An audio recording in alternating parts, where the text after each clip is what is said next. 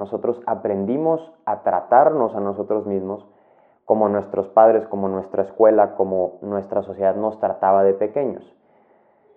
Te digo esto porque muy probablemente, muy probablemente, todos tengamos algún cierto grado de autocrítica o autojuicio. Y no es de nosotros, seguro lo aprendimos de chiquitos, pero lo bonito de, de hacer actos de amor propio es que sí, lo aprendimos de chicos, pero hoy podemos decidir hacer algo diferente para ir modificando estas dinámicas de cómo nos vemos, de cómo nos percibimos, de cómo nos hablamos, etc. Sabemos que queremos ser felices, pero nadie nos dice cómo podemos serlo. Sabemos que nos gustaría encontrar el sentido de nuestra vida, pero nadie nos dice dónde encontrarlo. Todos tenemos miedos, pero no nos enseñan a enfrentarlos. Y seguro tenemos hábitos que nos gustaría mejorar, pero no sabemos ni cómo empezar. En cada episodio de Mindfulness te regalamos las mejores herramientas y consejos que nos acercarán a encontrar las respuestas a muchas preguntas que por tanto tiempo hemos tenido y no hemos podido resolver.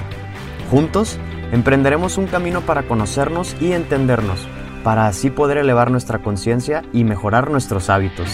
Es momento de cambiar la fórmula y de dejar de buscar allá afuera el cambio que necesitamos y descubrir que ese cambio ya se encuentra dentro de nosotros. Solo hace falta desarrollarlo.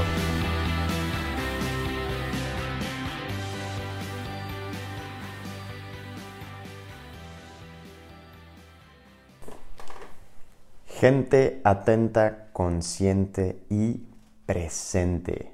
Bienvenidas, bienvenidos a este episodio número 25 Wow, que llevamos 25 episodios. Casi ya un. Casi vamos. Bueno, todavía nos falta. Todavía nos falta un ratito para cumplir el año, pero. Qué gusto, qué gusto estar aquí otra vez contigo. Gracias por tu confianza, gracias por regalarte estos veintitantitos minutos en tu día para escucharme y para regalarte un espacio para reflexionar, para traer a tu mente nuevas ideas, nuevos pensamientos y que sabes que de aquí te puedes llevar lo que te sirva y lo que no está bien. No significa que lo que yo te vaya a decir aquí tengas que estar 100% de acuerdo. Lo que a mí me gustaría es que te lleves lo que realmente te funcione y te sirva. No que digas, así ah, Mindfulness y Rodrigo tienen toda la razón de todo, siempre, todo el tiempo. Para nada. Y esto que te estoy diciendo tiene mucho que ver con el tema del día de hoy. Y el tema del día de hoy es el amor propio, algo que se ha puesto muy de moda en estos últimos años, que si es bueno, que si es malo, que si es ser egoísta, que si no es ser egoísta. ¿Qué es el amor propio? ¿Para qué nos sirve? ¿Realmente es algo egoísta o es algo necesario? Todo esto vamos a platicar, pero antes hay que tocar piso, hay que reconectar y rehabitar con nosotros. Y para eso te voy a invitar, como es costumbre ya en este podcast, que si tienes la oportunidad te sientes en una silla, que cierres tus ojos y que simplemente lleves tu atención a tu cara y que hagas una inhalación profunda y al exhalar relajes tu cara.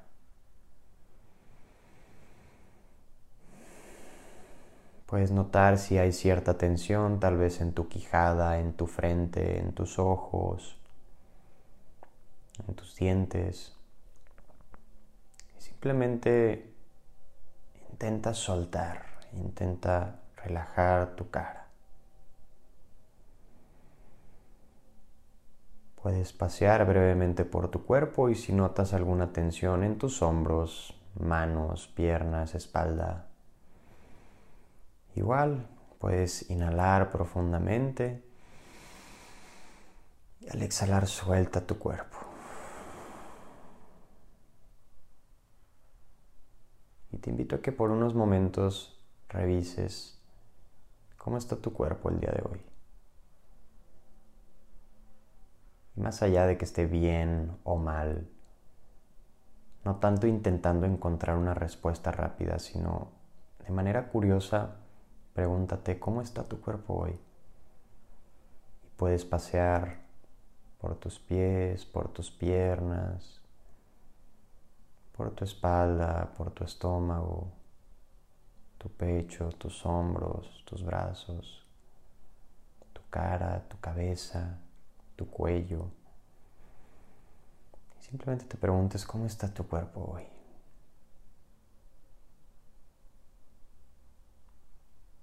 Y aceptando lo que surja, la respuesta que surja está bien. Y si no surge nada, también está bien. Tomamos una inhalación profunda y al exhalar soltamos nuestro cuerpo. Y cuando te sientas listo, lista, puedes abrir tus ojos. Y ahora sí, el tema del día de hoy, el amor propio. Traigo este tema aquí porque en las últimas semanas he estado preguntando en el Instagram de Mindfulness y me han, me han dicho dos o tres personas que les gustaría que habláramos del amor propio. Entonces voy a exponer algunos puntos del amor propio y más que absorber todo lo que yo te diga, me gustaría que pienses después de escuchar este episodio si te sirvió esta información, si te hace sentido. Y si no te hace sentido o si sí, te invito a que investigues también tú un poquito más sobre este tema. Y para, para empezar te quiero preguntar, quiero invitar a que te imagines. Imagínate que tuviste un día estresante por trabajo, por escuela o alguna situación familiar o alguna situación de salud, alguna mala experiencia que hayas tenido. Imagínate que tienes un día estresante. ¿Cómo te sientes en un día estresante? Yo voy a hablar por mi experiencia. Cuando tengo un día estresante me siento fastidiado, enojado y estoy mucho más susceptible a estar irritado con otras personas y conmigo mismo. Tiendo a ser como más crítico, me juzgo, me regaño e igual a otras personas. Tiendo a estar como juzgando muchísimo cuando tengo un día estresante o me siento cansado o cansada. ¿A ti qué te pasa cuando te estresas o cuando tienes un día estresante? ¿Cómo estás? ¿Cómo te sientes? ¿Qué pasa? Y ahora te voy a invitar a que te preguntes, ¿qué pasa cuando hay un día que te dedicas a hacer cosas que te gustan. Tal vez un día de vacaciones en donde haces ejercicio o en donde vas a la playa o en donde pintas, dibujas, escribes, lees, escuchas música, bailas, eh, das un paseo por la naturaleza, te juntas con personas que quieres. Di muchos ejemplos, pero pueden haber todavía muchos más que no dije y que son cosas que a ti te gustan hacer. ¿Qué pasa cuando haces algo que te gusta hacer? Algo que disfrutas hacer. ¿Cómo te sientes? Vuelvo a lo mismo, voy a hablar sobre mi experiencia. Yo cuando hago algo, justo la semana pasada me tomé dos días de vacaciones y en esos dos días me los tomé realmente para no hacer nada de trabajo, ni de podcast, ni de nada. Simplemente me dediqué a descansar, ver series, ver películas, comer comida que me gusta y me sentí muy relajado, me sentí contento, me sentí pleno. ¿Tú cómo te sientes cuando tienes un día que te gusta y haces actividades que te gustan? Bueno, ya que pensaste un poquito sobre estos dos escenarios, ¿a qué voy con todo esto? Cuando haces cosas que te gustan, en cierto sentido, es como un acto de apapacharte o de hacer algo que, que realmente te gusta hacer y que disfrutas, e incluso tu estado de ánimo cambia. El amor propio es... Tiene muchas vertientes, pero voy a empezar por aquí. El amor propio es, para mí, para mí, Rodrigo, y ahorita voy a hablar un poquito de conceptos que hay más como en teoría. Para mí, Rodrigo, para mí, Rodrigo, el amor propio es hacer una pausa, regresar a mí, preguntarme qué necesito y dármelo. Es egoísta preguntarnos qué necesitamos y procurarlo? Yo diría que no. Yo diría que no y te voy a decir por qué. piensa qué sería del mundo si todos nos tomáramos una pausa diaria, a la semana, mensual, a decir, hoy voy a hacer lo que necesito, descansar, hacer ejercicio, los ejemplos que te dije. Piensa qué sería el mundo si las personas nos tomáramos estas pausas e hiciéramos cosas que nos gustan. ¿Cómo crees que sería nuestro estado de ánimo después? ¿Cómo crees entonces que estas personas con un estado de ánimo a consecuencia de hacer algo que les gusta, ¿cómo crees que estas personas se relacionarían con las que están a su alrededor? ¿Con buena gana, de buen gusto o enojados, enojadas? Tú mismo pregúntate cómo estás, cómo es tu estado de ánimo cuando haces cosas que te gustan, cuando haces lo que necesitas, lo que tu cuerpo te dice que necesitas. ¿Cómo crees que sería el mundo si nos diéramos esta pausa personal de regresar a nosotros de qué necesitamos y dárnoslo.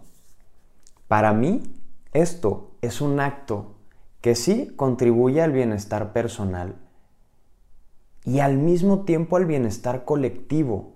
¿Por qué? Y es una frase que yo tengo casi casi que tatuada es, para estar bien con los demás necesito estar bien conmigo. Si el amor propio lo vemos como hacer esta pausa y preguntarnos qué necesitamos y dárnoslo, darnos este espacio de descanso, de relajación, de disfrute, nuestro estado de ánimo y nuestra relación con las personas de nuestro alrededor, por ende, cambian. Entonces, para mí el amor propio no es algo aislado, personal. Para mí, actos de amor propio, de preguntarme qué necesito y dármelo, tienen un efecto colateral en los que me rodean. Entonces, para mí, el amor propio como dice este título del episodio, empieza en ti, sí, y termina en los demás. No se queda en ti, se expande en los demás. Así como tienes una conversación irritante o que le gritas a alguien o cuando te enojas e insultas, eso tiene un efecto en la otra persona. Así también cuando procuras tu bienestar, tu descanso, tu disfrute, lo que sale después de relacionarte con las personas también tiene un impacto en ellas seguramente será un impacto mucho más funcional. Estoy intentando no decir positivo y negativo. Una maestra de la maestría nos recomendó que elimináramos estas palabras de nuestro vocabulario y que más bien las sustituyéramos por funcional y no funcional, porque a veces decir como positivo o negativo puede ser como muy tajante. Pero bueno, paréntesis comercial. Para mí el amor propio es esto. Ahora, eso es para mí, Rodrigo. Podrás tú estar de acuerdo o podrás no estar de acuerdo y está bien. Si no estás de acuerdo, me gustaría que me escribieras un mensaje por Instagram y me dijeras lo que tú opinas para crear este diálogo y crecer juntos, ¿no? Ahora me puse a investigar un poco y encontré ahí un par de psicoterapeutas que hablan sobre el amor propio y por el amor propio nos podemos ir a los inicios de la psicología donde grandes psicólogos y psicólogas hablaban sobre lo que era el amor propio en los 50, 60 pero yo agarré unos conceptos un poquito más, más actuales, más modernos, modernos, de los noventas para acá. Y al hablar de amor propio, hablan de autoaceptación, de respeto hacia mí mismo, de tener una autoestima, de valorarte, de tener pensamientos funcionales hacia nosotros mismos. Y cuando se habla del amor propio y se habla de todos estos actos, pensamientos y etcétera, es inevitable no pensar que todo esto se moldea en nuestra niñez y adolescencia. Nosotros aprendimos a tratarnos a nosotros mismos como nuestros padres, como nuestra escuela, como nuestra sociedad nos trataba de pequeños. Te digo esto porque muy probablemente, muy probablemente, todos tengamos algún cierto grado de autocrítica o autojuicio y no es de nosotros, seguro lo aprendimos de chiquitos, pero lo bonito de, hacer actos de amor propio es que sí, lo aprendimos de chicos, pero hoy podemos decidir hacer algo diferente para ir modificando estas dinámicas de cómo nos vemos, de cómo nos percibimos, de cómo nos hablamos, etc. Si quieres, si quieres descubrir un poquito más de cómo cambiar esta voz interior, te recomiendo el episodio número 10, en donde eh, hablo con mi psicóloga Angie sobre ser autocompasivos con nosotros, sobre cómo tratarnos con mayor amor y cómo aprender a cambiar este diálogo interior. Entonces, si, regresamos a esta definición, vemos que el amor propio no es solo lo que yo, Rodrigo, decía de preguntarte qué es lo que necesitas y dártelo. Sí, eso es parte de... Pero el amor propio va mucho más allá de son pensamientos, son acciones, es la percepción que tienes de ti mismo. Y todo eso nace desde adentro. Y aquí me es inevitable pensar, discúlpenme ustedes, que aquí entra muy bien mindfulness, porque mindfulness lo que nos ayuda es a darnos cuenta justo de lo que hay adentro, de ese tipo de pensamientos, de ese tipo de juicios, y empezar a verlos desde una perspectiva diferente. Pero bueno, digo, mindfulness está intrínsecamente conectado con esto, pero no vamos a hablar específicamente de mindfulness, porque para eso ya tuvimos el episodio anterior y el siguiente también vamos a hablar un poquito más de mindfulness, que espero estés ahí escuchándonos, que va a estar muy bueno. Pero bueno, si, si retomamos lo que yo te estaba diciendo, que muy seguramente nuestro diálogo interior y las acciones y cómo aprendimos a tratarnos viene desde chicos. Es difícil hacer una pausa, sí, es difícil hacer una pausa y por arte de magia cambiarlo. Implica poner nuestros pensamientos y nuestras acciones como en una lupa e empezar a, pues sí, a voltearnos a ver. Pero lo que sí es muy cierto es que como nos hablamos a nosotros, es como tratamos a nuestro mundo. ¿Por qué? Porque realmente como vemos al mundo, es como nosotros lo estamos percibiendo. Digo, aquí podemos entrar en un tema un poquito más complejo de el mundo es realmente como yo creo que es, pues para ti sí. Entonces, como tú te hablas a ti mismo, como tú percibes la vida, autopercibes a tu persona, muy probablemente con esa misma voz amable o crítica o qué sé yo, puedes tratar a los demás. Entonces aquí regreso a lo mismo, el amor propio empieza en ti, pero termina en los demás. Porque si tú empiezas a hacer trabajos de tratarte con mayor amabilidad, de darte un mayor descanso, de ser compasivo contigo o compasiva, el diálogo y las cosas que tú vayas consumiendo y que vayas aprendiendo inevitablemente se permean hacia los demás y hacia tus relaciones. Por ahí, en, donde yo trabajo, estoy en un, ahorita estoy en un taller de inteligencia emocional y de crecimiento. Y justo nos ponían un estudio, no recuerdo ahorita el nombre, pero hablaban de un estudio de una universidad de Estados Unidos, en donde a dos grupos de personas, antes de jugar un juego de mesa, las ponían a leer un texto. A una de estas personas le ponían el instructivo del juego de mesa y ya, y a las otras le ponían el instructivo y aparte les ponían unas recomendaciones para jugar. Y en estas recomendaciones tenían la palabra amabilidad, colaboración, compasión, empatía. Pusieron a estas personas a jugar y lo que salió del juego es que las personas que leyeron este texto con estas palabras fueron mucho más amables y colaboraron en el juego de mesa versus las otras personas que tenían una actitud mucho más competitiva, agresiva, etc.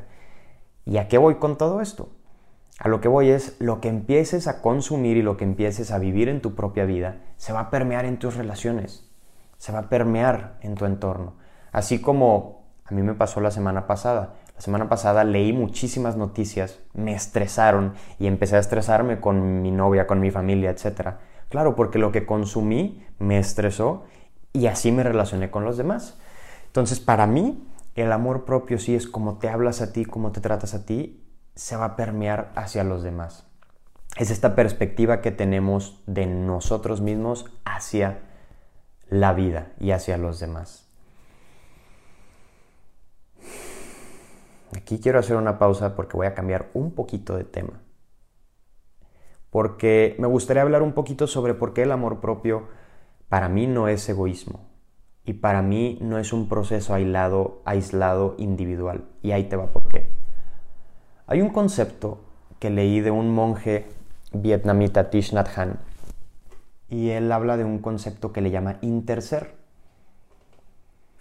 Tal vez me has escuchado decirlo o tal vez es la primera vez, pero él dice que todos intersomos, que todos estamos interconectados, que yo soy y vivo por los agricultores de mi país o de otros países que gracias a ellos se transporta un alimento a la tienda donde mi mamá lo compra y donde yo lo como. Entonces yo soy por todas estas personas. Y yo soy, hoy, hoy soy, por las personas que crearon este celular con el que estoy grabando y esta luz con la que me estoy alumbrando y este internet que me permite subir, etcétera, ¿no? Él habla de que todo está interconectado y ninguna persona está aislada. Incluso la persona que se crea aislada no está realmente aislada porque incluso sus necesidades básicas son llevadas a ella por un grupo de personas técnicos, políticos que establecieron reglas, etc. Traigo este concepto al tema del amor propio, porque muchas veces vemos al amor propio como algo individual y egoísta. Y para mí no lo es así, porque tú seguramente que estás escuchando esto sabrás qué es lo que te gusta hacer o sabrás qué es ese ratito que te gusta regalarte para leer, para descansar, para etcétera. Y seguramente habrás aprendido sobre el amor propio por algún libro, por mí, por algún psicólogo, psicóloga, etc. Es decir, no aprendiste este concepto por ti misma, por ti mismo. Sí, tal vez lo empezaste a desarrollar, pero aprendiste sobre este concepto por alguna persona más o, algo, o otras personas más. Iba a decir algo otras. Ay, no más. así, así de repente se me salen palabras cuando hablo muy rápido es una señal de que tengo que hablar más despacio y estar más presente. Em, te decía que esto no es un proceso aislado. Muchas de las técnicas o prácticas de amor propio las aprendemos de otras personas. Conceptos del amor propio los hemos aprendido de otras personas. Hemos visto ejemplos de personas que lo aplican y aprendemos de ellas. Y cuando nosotros las aplicamos y lo implementamos en nuestra vida, sí, impactan, impactan funcionalmente hacia nosotros, pero tienen un impacto hacia otras personas. Entonces si te pones a pensar realmente no es un proceso aislado, porque lo que aplicas lo aprendiste de alguien más y lo que aplicas te beneficia a ti y a los que te rodean, a las que te rodean. Entonces, para mí el amor propio no es tan egoísta como a veces lo planteamos. Creo que donde nos podemos llegar a confundir es cuando queremos hacer técnicas de amor propio para nosotros mismos, para nosotros mismas, sin tener en mente que terminan en otras personas. Y que incluso es justo es como el mindfulness. También hablan mucho de que el mindfulness es muy egoísta porque se centra en el yo y etcétera. Pero hay muchísimos estudios que han comprobado que al practicar mindfulness desarrollas empatía, emociones eh, que le llaman como más eh, de relación con otras personas, compasión, eh, escucha activa. Entonces, sí, a lo mejor es una técnica que te ayuda a ti en lo personal, pero inevitablemente tiene consecuencias funcionales que impactan en tu relación con otras personas. Entonces, aunque tú hagas actos de amor propio para ti misma, para ti mismo, por el simple hecho de quererte, que creo que es demasiado válido, Incluso en muchas religiones se habla de, ver a nuestro cuerpo como un templo sagrado o divino porque justo hablan de cuidar nuestro cuerpo. Cuando cuidamos nuestro cuerpo y nos damos acciones que nos nutren, termina permeando en otras personas. Entonces, a mí me gusta verlo, sí, tal vez como amor propio si quieres, pero que empiece en ti y termine en otras personas. Y para terminar, me gustaría me gustaría dejarte con algunos eh, claves que de hecho me voy a permitir leer que lo saqué del psiquiatra Enrique Rojas y él habla como de nueve claves en las que te puedes enfocar para desarrollar un buen amor propio si así lo queremos ver o autoestima. Y de estos nueve puntos me voy a permitir hacer como que un poquito de injerencia. Él dice que el primer punto son los juicios personales. Esto en lo personal es algo que me ha costado muchísimo y es que yo aprendí a enjuiciarme como me trataron en mi casa, como me trataron en la escuela, me aprendí a calificarme, a decir que si soy bueno, que no soy bueno y entender que fue algo aprendido que muy probablemente absorbí de chico, de adolescente, me ayudó como a liberarme de esta carga de no soy yo, es algo que aprendí pero es algo que puedo cambiar. ¿Qué podemos hacer con nuestros juicios personales? No podemos eliminarnos, pero lo que sí podemos hacer es cuando surjan, darnos cuenta de, ah, aquí está el Rodrigo juicioso. aquí están estos pensamientos juiciosos, no les voy a hacer caso. Y muy probablemente esos pensamientos juiciosos tengan que ver con tu estado de ánimo actual o con tu estado de cansancio o de descanso. Entonces, los juicios personales pueden ser aprendidos y pueden también surgir porque nuestra mente, nuestro cerebro está irritado, está cansado. Entonces, aprender a que no son personales, que no son tuyos, a mí me ayudó muchísimo. El segundo, la autoaceptación. Y la autoaceptación es aceptarnos con nuestras virtudes y también nuestras áreas de oportunidad. Este es un concepto que también he aprendido muchísimo, que es somos perfectibles, no somos perfectos. Tenemos muchas habilidades buenísimas y también tenemos otras cosas que ir aprendiendo. Sería muy feo pensar que somos perfectos y que no tenemos áreas de mejora, que no podemos crecer. Imagínate qué sería la vida si no tuviéramos oportunidad de crecer. Entonces, aceptarnos con nuestras cosas luminosas y con aquellas oscuras que queremos dejar abajo de la alfombra o en un cajón. Aceptarnos con eso y aceptarnos imperfectos, perfectibles. Tú y yo vamos a cometer errores. Tal vez aquí yo he cometido algún error en este episodio y está bien, está bien, porque luego este miedo a equivocarnos tumba sueños y derriba oportunidades que podrían cambiarnos la vida. Entonces la autoaceptación. El aspecto físico.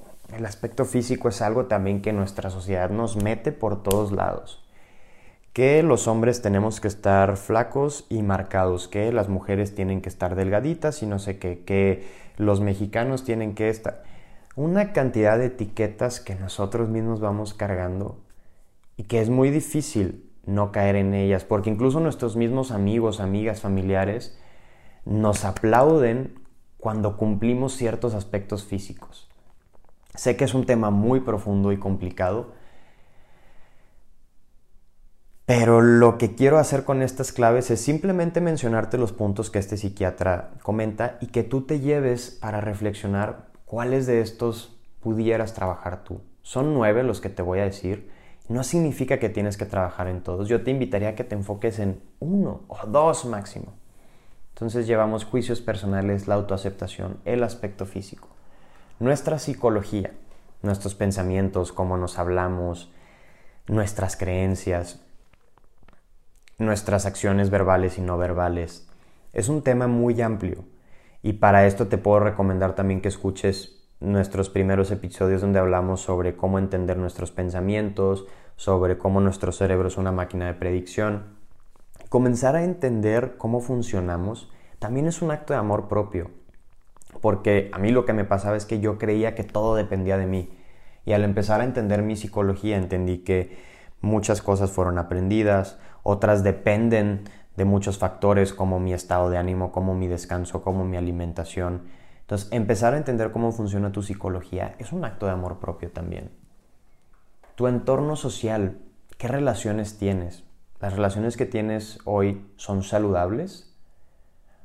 A veces nos cuesta cerrar la puerta o cortar el hilo de una relación que sabemos que no es saludable por miedo a quedarnos solas, solos, pero a veces también un acto de amor propio es cuestionarnos qué relaciones tengo y si realmente son saludables para mí o no.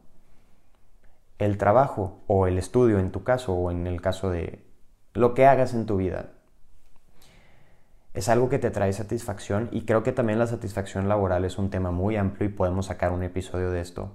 Pero el preguntarte si lo que haces hoy, si lo que estudias hoy realmente te satisface y estás convencida, convencido, Evitar, séptimo punto, evitar la envidia y la comparación. Esto es algo que a mí, Rodrigo, me pasa muchísimo. Y más, ya detecté que cuando estoy cansado. Cuando estoy cansado y veo Instagram, me empiezo a comparar con personas que hacen cosas similares a lo que yo. Y me empiezo a presionar, ¿y por qué tú no estás haciendo esto? Y ya conozco esa vocecita. Y algo que mi psicóloga me dijo y que me cambió la perspectiva es, cuando eso surja, recuerda que lo estás viendo como una con una mentalidad de escasez, es decir, tengo que competir, tengo que ganarles porque me están quitando algo. Nadie te está quitando nada. Ese es el séptimo. El octavo es desarrollar la empatía y compasión. Recordar que ni nosotros lo sabemos todo y cuando queramos juzgar a alguien no sabemos la historia completa de esta persona, así que intentar ser empáticos y compasivos nos puede ayudar muchísimo con nosotros mismos y con las demás personas. Y el último, altruismo. Hacer actividades que estén dedicadas a la otra persona. Entregarnos a los demás como signo de respeto hacia nosotros mismos. No significa desgastarte a tal punto que siempre estés dedicándote a los demás y nunca tengas tiempo para ti, pero que elijas ciertas actividades que te ayuden a conectar con los demás, que, que sirvas a la otra persona y que realmente a ti te satisfagan. Pregúntate si hoy tienes alguna actividad así y si no, tal vez valdría la pena explorar. Recuerda que lo que haces sí comienza en ti, pero no termina en ti. Y para cerrar, me gustaría decirte una frasecita y con esto nos vamos.